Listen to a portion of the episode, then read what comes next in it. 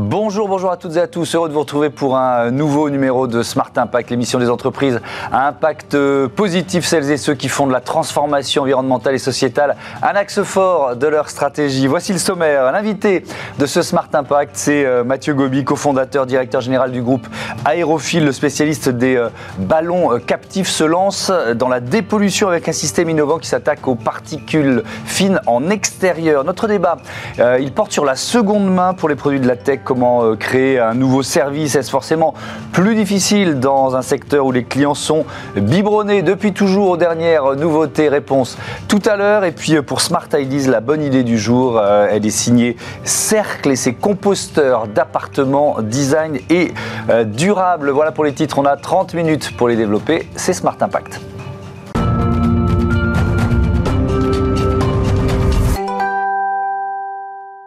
Bonjour Mathieu Gobi, bienvenue. Bonjour. Euh, vous avez donc fondé euh, Aérophile avec Jérôme Giacomoni. Euh, c'était janvier 93, c'est ça Vous allez fêter vos, vos 30 ans On va fêter les 30 ans dans quelques jours. Dans quelques jours, vous êtes devenu l'un des leaders mondiaux des, des, ballons captifs. Les Parisiens, évidemment, connaissent bien celui qui plane au-dessus du parc André Citroën. Mais alors, ce qu'on ce ce qu'on ne soupçonne pas forcément, c'est que c'est un laboratoire volant. Expliquez-nous. Alors, ce ballon, effectivement, il a pour première vocation de faire voler des passagers. Bien ah, sûr. C'est un équipement de loisir. Mmh. Mais comme il ne produit aucune pollution, puisqu'il n'y a pas de moteur à bord, hein, tout est euh, activé depuis le sol avec un treuil, mmh. c'est un ambassadeur parfait pour la qualité de l'air il embarque des appareils de mesure du CNRS mhm. dans un partenariat qu'on a avec la ville de Paris et avec Air Paris pour mesurer, mieux comprendre la pollution. Mhm.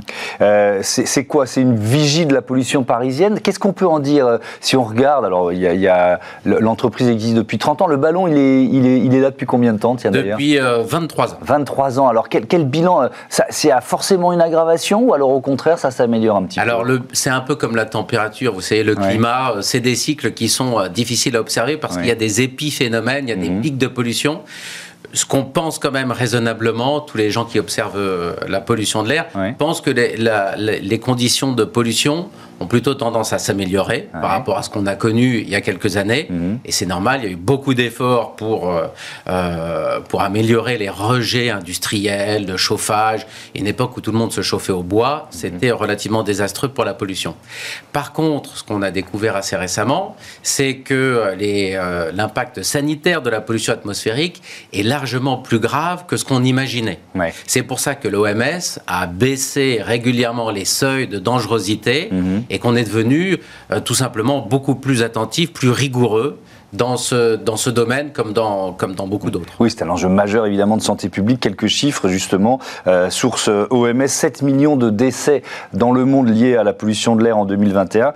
Et c'est même, si on fait un focus sur la France, la deuxième cause de mortalité évitable en France. Et donc après, euh, je crois, une dizaine d'années de recherche et développement, vous avez mis au point une, une solution qui répond à cet enjeu de santé publique, une solution de dépollution de l'air extérieur. Ça s'appelle le para-PM. De quoi il s'agit? Alors le para-PM, c'est effectivement une solution qu'on a développée après avoir compris ce que c'était que la pollution grâce à notre ballon dans le, dans le 15e.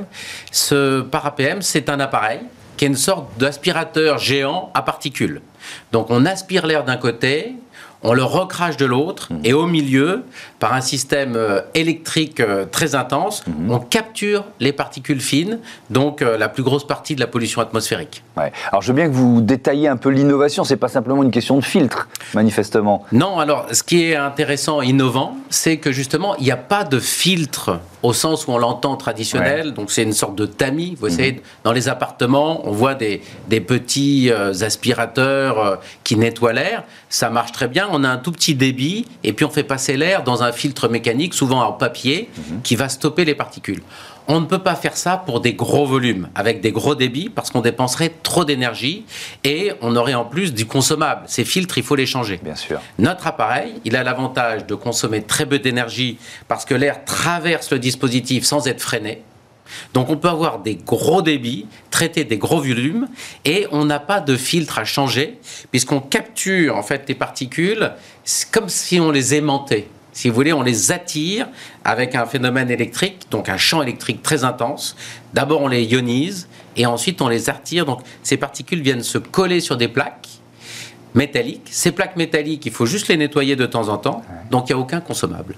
Et c'est pour ça qu'il y a 10 ans de recherche et développement? Oui, ce qui a été compliqué, ça a été de mettre au point un dispositif qui soit efficace euh, dans des concentrations de, pollution qui sont assez faibles. La, pollution atmosphérique à laquelle on est soumis, elle est relativement diffuse, même mhm. si elle est dangereuse pour la santé. Euh, donc euh, il, faut pouvoir nettoyer un air qui est déjà assez... La pollution est diffuse. Mhm c'est des techniques qui étaient utilisées par exemple pour des fumées très denses à la sortie de cheminées d'usines. Mais pour le mettre au point pour la pollution ambiante, ça a été euh, beaucoup de travail. Alors justement, vous en êtes où? Il y a un premier prototype euh, c'est, On est à quelle phase de développement? Alors on, a, euh, on est au deuxième prototype. on est en cours d'industrialisation. On est en cours de développement sur des sites pilotes, donc dans des métros, hmm. dans des cours d'école. Et on a eu la chance d'être retenu euh, par un, appel d'offres pour équiper la place des athlètes euh, sur les Jeux Olympiques de Paris en 2024. Oui, alors ça c'est le, la Solidéo, c'est ça qui, euh, qui construit les, les, bâtiments et le village des athlètes olympiques. Qu'est-ce que vous allez vous allez installer quoi alors? Ça ressemble à quoi tiens d'ailleurs? Alors l'appareil, si vous voulez, techniquement c'est une un tuyau qui fait 2 mètres de long, 50 mmh. cm par 50 cm. On a un ventilateur extracteur qui provoque la circulation d'air et à l'intérieur on a nos dispositifs euh, électriques. Mmh. Donc c'est un appareil qui fait euh, une centaine de kilos et qui voilà fait 2 mètres de long. Euh, ces appareils on peut les utiliser comme ça dans une version industrielle un peu brute pour des parkings, pour des métros, euh, pour euh, des euh, gymnases, donc mhm. des endroits où on n'a pas forcément besoin d'être particulièrement joli. Oui, il n'y a pas de question de design dans des lieux comme ça, pas trop en tout cas. Et puis pour la Solidéo, par contre, on est dans un mobilier urbain. C'est-à-dire que c'est les mêmes appareils, sauf qu'on les a disposés sur une grosse ombrière circulaire mhm. avec un pied unique. Et ça, c'est joli et c'est facile à installer puisque ce pied unique fait qu'il suffit d'un petit massif en béton et on va pouvoir en planter comme ça à des endroits cruciaux euh, dans les villes, euh, que ce soit dans des cours d'école, sur des places de marché, etc. Et donc on va bénéficier d'un air pur autour de cette ombrière sur euh, quelques mètres. Hmm. Alors, euh, vous l'avez évidemment testé, l'efficacité euh, sur les particules fines. De, quelles particules on parle, si on essaie d'être un peu précis, et, quelle efficacité le, système par APM peut, démontrer? Alors, l'avantage d'attirer les particules comme ça avec un champ électrique, c'est qu'on capture toutes les particules, même les plus fines. Et ça, ça fait partie des dernières constatations euh, euh, sanitaires. Mhm. C'est que pendant longtemps, on a pensé que les particules les plus petites n'avaient pas trop d'impact sur la santé. En réalité, si. Elles traversent la frontière euh, des poumons et elles vont ensuite se fixer sur des organes et elles vont, elles vont provoquer des cancers, des AVC. Mhm. Donc, vraiment un impact sanitaire très inquiétant. Notre par-APM capture même les plus petites.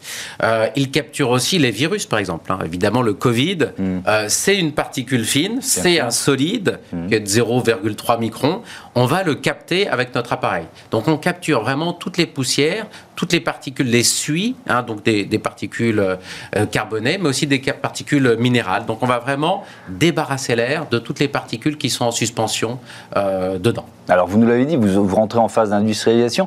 Euh, là, aussi, vous avez eu besoin de partenaires, ou alors c'est ce que vous, parce que c'est pas exactement le même métier de, créer des ballons captifs ou de produire des, des, systèmes de, captation comme ça des particules? Oui, oui, c'est vrai. Alors il, a fallu trouver des, gens un peu spécialisés pour créer les champs électriques dont on avait besoin pour se fournir euh, donc euh, sur euh, les, dispositifs voilà qu'on a expérimentés. Mhm. Mais ça fait quand même dix ans qu'on y travaille, donc on a pu bien essayer les différentes parties dont on avait besoin, repérer les fournisseurs et puis vraiment fabriquer des prototypes, donc se rendre compte de la mise au point. Vos clients sont les villes? Ça va plutôt être des, clients publics que, que, vous allez cibler ou pas seulement? Alors, le marché, il est potentiellement énorme. Bien et global, évidemment. Hein. La pollution atmosphérique, malheureusement, euh, ça concerne de très nombreux pays. Mhm. Euh, quand on regarde, par exemple, euh, les, tout ce qui est souterrain, donc les parkings, les métros, là, on va avoir soit les pouvoirs publics, donc effectivement des, des clients publics, soit des opérateurs qui ont des concessions, mhm. mais avec des contraintes Hein, ce qu'on espère, c'est que les pouvoirs publics imposent aux opérateurs des contraintes de nettoyage de l'air à l'intérieur. Et à ce moment-là, nous, on se positionne soit en fournisseur, à ce moment-là, on vend nos appareils, soit même en, fournisseur de services. On peut louer nos appareils et s'engager à nettoyer mmh. euh, l'air du, métro, par exemple. Alors justement, ça veut dire que, si je vous comprends bien, dans, le métro aujourd'hui, soit à Paris ou ailleurs, on va pas, il euh, y, a des contraintes réglementaires qui font qu'on n'est pas obligé d'utiliser un matériel comme le vôtre. C'est un peu ce que je comprends. Pour l'instant, voilà, il n'y a pas vraiment de, contraintes. Euh, ce qu'on constate dans, le métro, c'est qu'il y a une pollution qui est plus importante que celle mmh. qu'on a en surface, évidemment. Donc, euh, pour l'instant, ce qui est fait, c'est de ventiler.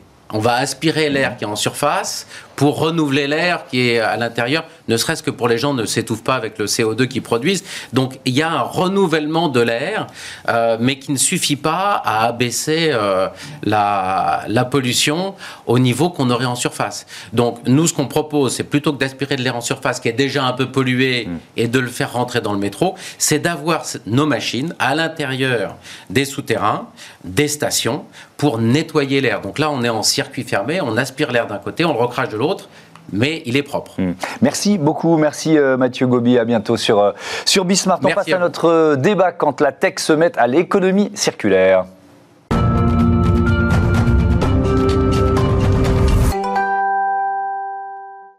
C'est le débat de ce Smart Impact. Je vous présente tout de suite mes invités. Euh, Antoine Bagur, bonjour, bienvenue. Vous êtes le cofondateur de Circular X. À vos côtés, David Turquetil, bonjour, bienvenue. Euh, directeur service et économie circulaire chez euh, Boulanger. Présentez-nous Circular X pour commencer, c'est quoi? Alors, Circular X, c'est un éditeur logiciel qui permet de lancer très simplement sa propre offre de seconde main donc c'est une solution en marque blanche et concrètement c'est une, euh, c'est une proposition de valeur qui s'adresse aux acteurs plutôt de l'économie traditionnelle linéaire et qui veulent très rapidement euh, pouvoir avoir une offre de rachat à leur couleur vers, vers leurs clients, les aider sur le reconditionnement et mmh. ensuite leur permettre de pouvoir vendre du coup des produits reconditionnés en leur propre nom. Alors c'est un, une entreprise qui fait partie du groupe Recommerce, c'est ça, Recommerce Group c'est, Comment vous situez? Et puis surtout, euh, il y a une cohérence avec ce que fait Recommerce Group depuis une dizaine d'années, c'est ça? Effectivement. Alors la, particularité de CircularX, c'est que c'est euh, une idée originale en fait qui vient déjà d'un acteur de l'occasion, euh, mmh. Recommerce Group, qui est un acteur historique en fait en France et en Europe du reconditionnement de, produits technologiques et en particulier des smartphones, et qui fort de toute son expérience a voulu aller plus vite pour réduire l'impact en fait de la consommation avec cette nouvelle proposition de valeur qui a émergé en 2021 d'éditeur logiciel et qui permet du coup d'adresser toutes les autres typologies de produits euh, sur le secteur. Alors, on va bien expliquer comment, comment ça fonctionne, euh, notamment avec vous, David Turquetil, puisque Boulanger offre, euh, propose une, une offre de reprise qui, si j'ai bien compris, s'appuie sur Circularix, c'est ça? Oui, complètement. On a de nombreux services, on a mmh. des services payants, de nombreux services qui sont offerts. Et là, on a un service qui permet de rendre de l'argent à nos clients. Euh, on s'appuie sur Circularix parce que euh, pour pouvoir acheter un produit, il faut faire l'état des lieux de sa fonctionnalité. Est-ce qu'il fonctionne bien? Est-ce qu'il est en panne? Et de son état euh, esthétique, j'allais dire, il faut, et, qualifier le grade. Faire ça nous permet d'avoir un prix de reprise immédiat qu'on peut communiquer au client et il bénéficie d'un bon d'achat qu'il peut utiliser pendant un an. C'est-à-dire qu'il peut venir se faire racheter un produit dans le cadre d'un achat d'un nouveau smartphone, par exemple, mais il peut aussi venir simplement se faire acheter le produit pour pouvoir euh, acheter un autre produit plus tard. On ne pousse pas du tout à la surconsommation. Oui, c'est pour ça que vous laissez un an d'utilisation. De, Quels produits sont concernés d'ailleurs? À 90%, ce sont majoritairement des smartphones. Mmh. Euh, on est parfaitement conscient de l'impact euh, carbone de la fabrication des produits que nous vendons. et on veut contribuer à faire sortir des, des tiroirs les millions de produits qui s'y trouvent. Euh, en, pouvant euh, récupérer, racheter les produits et ensuite leur donner une seconde vie. Hmm. Tiens, d'ailleurs, on, sait combien de millions de smartphones, n'est pas une colle, hein, je ne sais pas lequel de, vous veut répondre à la question, mais dorment dans nos tiroirs. Moi, je sais que j'en ai quelques-uns chez moi. Il y a des statistiques qui disent que c'est l'ADEME qui disait ça, qu'il y a 76 produits électroniques dans les caves ou dans les tiroirs de chaque euh, Européen. Hmm. Donc c'est absolument considérable. C'est des millions de produits.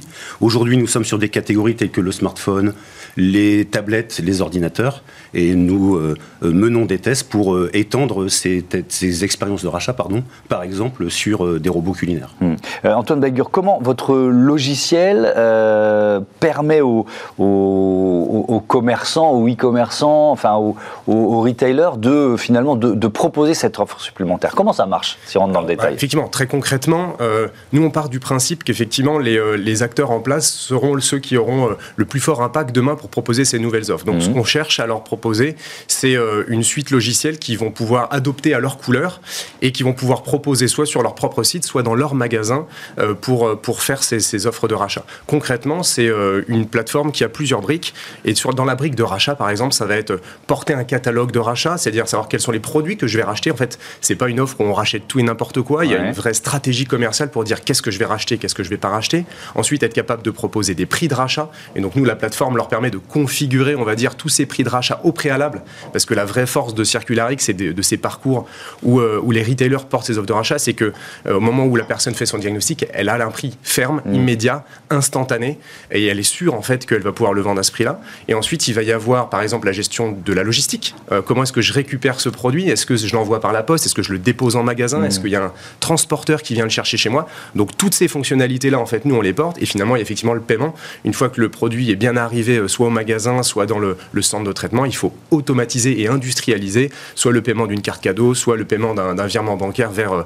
Euh, et nous, on permet à l'enseigne vraiment de porter sa stratégie commerciale, de porter tout ça, mais dans des briques logicielles qui sont déjà prêtes à. Oui. Et vous l'avez pensé euh, en disant bon, dans une dans l'économie circulaire, il y a plusieurs étapes. Il faut qu'on soit euh, là à toutes les étapes. C'est un peu c'est un peu ça l'idée? C'est ça. Nous, nous, on cherche vraiment à, à, venir compléter, on va dire, ce qui n'existe pas en fait. Mhm. souvent, les acteurs en place ont déjà beaucoup d'outils, beaucoup de solutions logicielles, mais sur la gestion de l'occasion en général, ils n'ont pas grand-chose parce que c'est un métier très particulier en fait, la gestion de l'occasion. Chaque produit racheté est unique, euh, il a son état, il a son grade, il a son prix de rachat, euh, il va être acheté à une certaine personne, revendu à une autre. Et donc en fait, il y a un sujet de traçabilité bien évidemment qui est du début jusqu'à la fin. Et donc nous, on vient en fait euh, répondre à toutes ces problématiques pour rendre un lancement d'un programme de rachat le plus rapide possible et le plus simple possible. David Turquetil, ça, donc ça veut dire que de chez moi, je peux sortir les, les smartphones dont je parlais tout à l'heure qui sont dans un tiroir et aller sur le site de, de Boulanger et les et évaluer leur valeur, c'est ça? C'est ça, c'est extrêmement simple. Vous allez sur le site Boulanger, mmh. euh, vous allez sur euh, euh, la partie rachat, vous répondez à un certain nombre de questions qui sont simples. On a voulu que, ensemble, que les étapes pour le, pour le client soient le plus simples possible, mmh. avec des questions qui soient courtes et en quelques clics vous avez, vous donnez euh, si votre produit fonctionne, dans quel état il est, vous estimez le grade, et ensuite vous avez immédiatement la valeur de rachat du produit, et vous avez euh, euh, l'étiquette de renvoi qui vous permet de renvoyer le produit, et vous recevez la carte cadeau quelques jours plus tard. Alors pourquoi vous développez ce, type d'offre? Est-ce que déjà c'est une demande de vos, de vos clients? Bon, il y a, l'engagement de l'entreprise qu'on peut évidemment comprendre et accompagner, mais est-ce que c'était une demande exprimée de plus en plus souvent par les clients de boulanger? Alors, il y a trois raisons. La, première, c'est une question de pouvoir d'achat. Je mmh. pense que quand on fait ça, on restitue du pouvoir d'achat aux Français. Euh, et par les temps qui courent, c'est important. Euh, la deuxième raison, c'est la notion de tiers de confiance. Euh, il existe des plateformes de vente de particulier à particulier, mais c'est pas toujours très sécurisant. Vous pouvez avoir des problématiques autour du paiement, mmh. de l'utilisation du produit. Et le troisième, c'est des clients qui sont de plus, de plus en plus sensibles au devenir de leurs produits et euh, ça nous permet, nous, de euh, développer des offres reconditionnées derrière. Sur boulanger.com, vous pouvez vous faire racheter vos produits, mais vous pouvez aussi trouver un peu plus de 5000 euh, produits en vente reconditionnés. Hmm. Est-ce que c'est aussi un moyen, parce qu'on pourrait, alors bon, l'occasion, ça existe depuis des décennies pour le marché de l'automobile, par exemple, c'est normal, ça nous semble normal, et puis on, quand on parle de la tech, on se dit, oh là là, mais c'est dingue, on fait de l'occasion pour la tech. Mais, et, et c'est vrai que l'un des premiers réflexes, c'est de se dire, ah mais oui, mais alors vous allez vendre moins de produits neufs. Bon, bref, ça c'est une partie du débat. Mais est-ce que c'est aussi un moyen de toucher une autre clientèle quand, vous proposez cette offre? Euh, Complètement. Alors d'abord, nous faisons de la vente d'occasion de reconditionner depuis plus d'une dizaine d'années. On a une filiale qui s'appelait Vendido qui, mmh. pratique encore ce métier. Euh, l'intérêt pour, euh, pour le... Est-ce que vous touchez une nouvelle clientèle C'était ça la question. Oui, et en fait, oui, on touche une nouvelle clientèle, mais même notre clientèle historique, en fait, on sort de Noël. Je pense qu'il y a quelques années, offrir un cadeau de seconde main on n'aurait pas été forcément très à l'aise avec ça. Mm. Aujourd'hui, c'est non seulement naturel, c'est faire preuve de responsabilité. Et la personne qui reçoit le cadeau euh, euh, le reçoit avec beaucoup de plaisir. Donc on touche de nouveaux clients, mais aussi nos clients historiques habitués à, consommer. c'est une question que j'allais vous poser sur, sur le bilan de ce Noël 2022. Est-ce que que c'est le premier Noël de seconde main d'une certaine façon où on a eu le sentiment que on en parlait beaucoup, que dans l'esprit des, Français, des consommateurs, effectivement, bah, bah, oui, offrir un cadeau de seconde main, faire presque un acte, engagé, euh, euh, ça rentrait dans les mœurs? Je, pense qu'il y a plusieurs facteurs. Il y a un facteur de pouvoir d'achat, j'y reviens. Euh, l'été que nous avons passé, l'année globalement 2022 mm. que nous avons passé, est une un accélérateur de prise de conscience. Et ce qu'on voyait comme étant émergent il y a quelques années devient maintenant un mouvement de fond, un nouveau mode de, de consommation mm. que nous, nous, devons euh, adresser. Euh, est-ce que c'est encore un moyen de se différencier, d'avoir une offre de seconde main? Est-ce que, parce que finalement c'est en train de se, se développer, de se démultiplier, est-ce que c'est quand même encore un moyen de se différencier? Sur son marché alors c'est nous effectivement parce que nous on adresse toutes les typologies d'acteurs, euh, mhm. que ce soit dans le sport, que ce soit euh, dans le bricolage, que ce soit dans la puriculture. Donc nous on a, on a vocation en fait c'est un peu la, particularité de Circularix, c'est qu'on est capable d'avoir dans une seule plateforme toutes les typologies de mhm. produits. Donc on a on a la chance de pouvoir parler en fait avec tous les distributeurs, tous les fabricants euh, et on constate que y a, ça se segmente encore en deux. Il y a ceux qui sont vraiment pionniers euh, et qui ont décidé qu'en fait ça va devenir leur stratégie. Euh, les membres des comités de direction posent des ambitions très, très fortes sur 2025-2030. et donc je pense que oui, pour ces acteurs-là, en fait, ils ont à la fois décidé que ce soit différenciant, mais je pense qu'ils ont surtout dit, en fait, en 2030, si on le fait pas, on aura perdu des paires de marché. En fait, mm. on aura vraiment perdu, perdu notre leadership. Et il y a ceux qui vont plutôt être suiveurs ou qui vont attendre que ça s'organise. Donc voilà, aujourd'hui, on voit en fait cette segmentation. C'est plus qu'un marché niche. Il y a de plus en plus d'acteurs qui euh, prennent ce parti et qui y vont, mais il y a encore, euh, bien sûr, les leaders et, euh, les suiveurs, et Boulanger fait plutôt partie des leaders. Allez-y, allez-y. Tous les produits, tous les produits, la fabrication des produits ont un impact carbone. Mhm. Donc, je pense que sur l'ensemble des marchés, il faudra adresser ces, ces marchés de manière circulaire.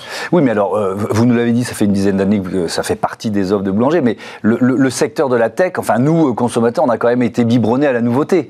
C'est comme ça que ce secteur s'est développé. Donc, ça peut sembler encore plus euh, euh, incohérent par rapport à ce qui était, ce qui était l'ADN de, la tech de proposer une offre de seconde main. Vous voyez ce que je veux dire Oui, c'est tout à fait juste, mais les choses évoluent, les mentalités évoluent, les, modes, les modes de consommation. Et nous, ça fait 68 ans que nous existons. Nous sommes toujours adaptés à l'évolution de la façon de faire du commerce et aux attentes de nos clients. Et donc, c'est ce qu'on est en train de faire en, travaillant avec Circularix, le développement ouais. Euh, Antoine Bagur, est-ce que justement le, secteur de la tech a été plutôt un peu en retard sur la, la mise euh, la proposition d'une offre de seconde main, euh, justement parce que bah, c'est un secteur qui est lié à la nouveauté.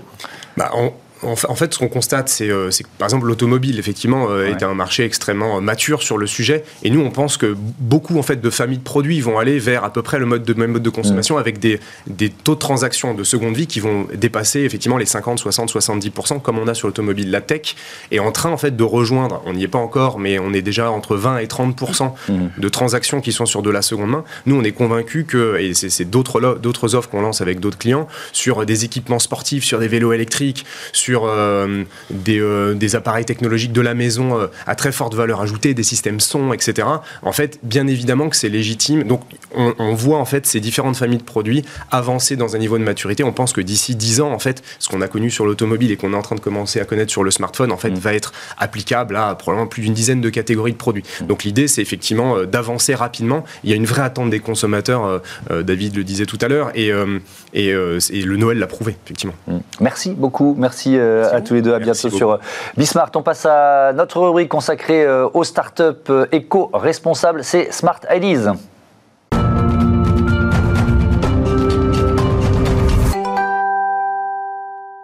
Smart Ideas est la bonne idée du jour et signée Circle. Bonjour Marie Doconiou, bienvenue. Bonjour. Vous êtes la, cofondatrice de Circle, créée en 2021 avec euh, Charles Lambert, avec donc cette volonté de euh, démocratiser l'accès au compostage, c'est ça l'idée?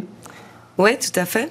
En fait, on est parti d'un constat simple, c'est qu'aujourd'hui, vos, poubelles, elles sont composées à 30% de biodéchets. Mmh. Et ces biodéchets, jusqu'alors, ils sont euh, bah, incinérés ou enfouis. Euh, et, l'idée, c'est que ces déchets, c'est de l'or, finalement. Mmh. C'est du terreau et ça peut permettre à vos plantes de pousser. Et donc, on a voulu donner l'accès, en fait, à, tous ces citadins euh, pour faire du compostage, finalement, un geste au quotidien mm. et utile pour végétaliser nos appartements. Et donc avec un, objet qu'on peut imaginer dans, nos appartements, euh, effectivement, de, de, Citana. Durma, comment ça marche? En fait, le, concept est assez simple. On s'est inspiré, euh, je ne sais pas si vous connaissez l'aquaponie, donc mm. l'eau au service des plantes. Mon associé Charles Lambert, après deux ans de, recherche en développement, a lancé le concept de l'ombriponie, donc d'ailleurs qui est déposé. et donc c'est le vermicompostage au service des plantes. Donc vous allez, alors évidemment ça c'est un prototype miniature, hein. mmh. euh, vous allez par le dessus euh, mettre vos biodéchets. Vos biodéchets, en fait, grâce à l'activité des vers de compost, vont enrichir en permanence le terreau et vont également aérer le sol, comme dans un sol classique de jardin. Et ça va donc permettre, en fait, à vos plantes de mieux pousser, euh, que vous allez donc planter sur les côtés. Régulièrement, vous récupérerez du terreau tout frais, que vous allez pouvoir soit remettre dans la machine, euh, soit bah, dans toutes les autres plantes de votre intérieur ou de votre dans, dans, les plantes de, de, de, la maison ou de la, ou de la terrasse ou du balcon. Euh, alors, il y a un événement important dans un peu moins d'un an, 1er janvier 2024, le tri des biodéchets à la source va devenir euh, euh, obligatoire. déjà, qui sera concerné? Comment ça, comment ça va se mettre en place ça? On a déjà euh, les, entreprises euh, qui, euh, qui, produisent plusieurs tonnes de biodéchets qui étaient concernées depuis un moment. là, en effet, c'est dans le cadre de la loi anti-gaspillage mmh. de l'économie circulaire de 2020. Et cette loi va être applicable à tous les foyers et entreprises françaises. Donc concrètement, la responsabilité de trouver des solutions, elle va incomber aux collectivités. Donc vous allez avoir trois options. soit du compostage en fait en collecte séparée. Il y a des tests qui sont en cours aujourd'hui à Lyon 7, à Paris euh, donc on va vous installer, vous avez des bornes à verre euh, dans lesquelles vous allez mettre vos bouteilles, vous allez avoir des nouvelles bornes à compost dans lesquelles vous allez descendre votre sachet de compost. Soit euh, les composteurs collectifs en pied d'immeuble, qui ont quand même la contrainte, vous savez, de, eh ben, il va falloir y aller, déjà se déplacer. Mmh. et puis il y a beaucoup de listes d'attente encore aujourd'hui.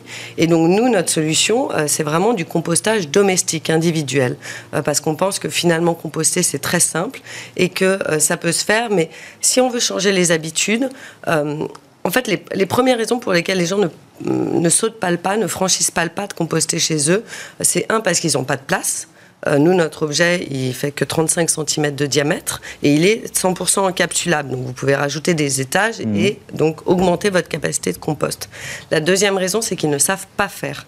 Euh, donc, il y a plus de 50% des Français qui disent vouloir qu'on leur apprenne à composter. Euh, et la troisième raison, c'est qu'ils n'ont pas du tout envie d'avoir une poubelle moche en plus à la maison.